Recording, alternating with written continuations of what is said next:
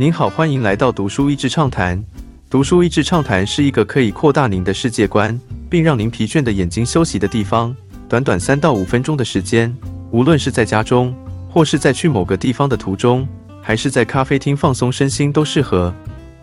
前百事可乐董事长，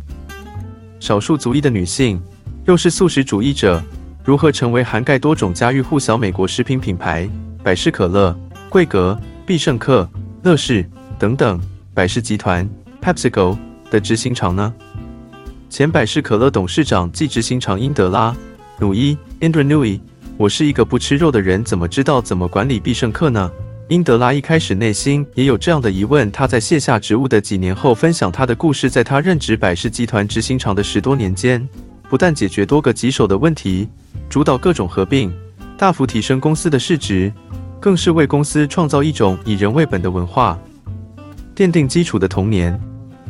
在印度出生长大的英德拉·努伊虽然是亲戚眼中的 tomboy，像个小男孩般的女生，但家中长辈对她的教育丝毫不马虎。她说到自己的母亲虽然极聪明有想法，却没有机会受到好的教育，于是把这样子的心愿充分的展现在对女儿们的支持上。家中的爷爷常常故意要孙女们读报纸给她听。努伊说，其实爷爷早都读过了，但急着这样的方式确认孩子们能够好好说英语。并且确实知道世界大事，这也是他怀念不已的祖孙相处时光。虽然后来单身前往到美国读研究所，让母亲惊吓到要绝食，但家中长辈的支持让这个只是个小插曲。故事中讲到许多道地的美国人或是一些先来的移民如何好心的提醒并且帮助他，包括说话的用语、服装、生活习惯以及美国文化等等。他回忆这些事情，深知碰到善良人是何等大的福气。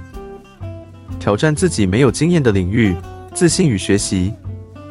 英德拉·努伊的职涯从他在管理顾问公司开始，到进入欧洲知名科技厂 App，然后在一九九四年进入了百事集团，最后于二零一八年退休。当中，他一路从策略规划为最大的强项，逐步进入执行面、营运面，甚至接触科技业和食品业这些他没有经验的领域，当中都可以看见他的自信、勇气以及超强的学习能力。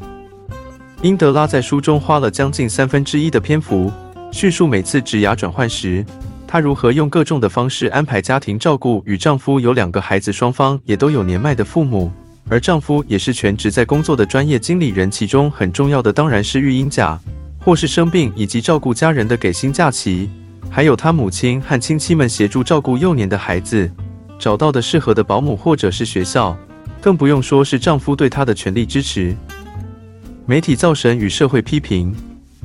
英德拉在书中并没有特别说到性别的议题，但是他说他知道其他男性同事一般是比较不需要烦恼这些问题的。在他宣布成为百事集团执行长时，许多媒体开始大肆的追捧他，但好友提醒他。这事是典型造神之后，在等着他跌落神坛笑话的手法。果然之后就有各种批评的声音。光是他的穿着，不论是变化太少，或是偶尔披上印度纱丽，都会被放大镜检视。卸任时，许多媒体批评他继任者不是女性。还有在百事可乐其中一个和作案使用印度公司时，就有耳语出来说那家公司是他的印度亲戚。感觉很多人觉得所有印度人都是我的亲人一样。他在书中自嘲地说这。重新思考现有经济体系的缺陷。本书带给我最大的启发，就是我们整个经济体系跟许多社会价值的脱钩，特别是关于照顾者的重要性。不管是针对年幼的孩子、新手父母、生病的人，或是年迈的长者。特别在这次新冠肺炎的疫情中，在美国所谓 essential worker，例如医疗人员、零售人员、警消人员、幼儿园、小学老师等等，好像突然被看见。但同时彰显的也是这些重要的工作为什么相对得到的报酬比较低，甚至很多照顾者因为不知心，例如家庭主妇或照顾生病亲人的人，让很多职业妇女不得不放弃工作。英德拉说，当社会结构逐渐改变，人们更需要重视工作与家庭的平衡。年轻的一代对于职涯和社会包容性有不同的想法，是否大家应该重新思考如何建立社群的力量，来解决一个集体的问题呢？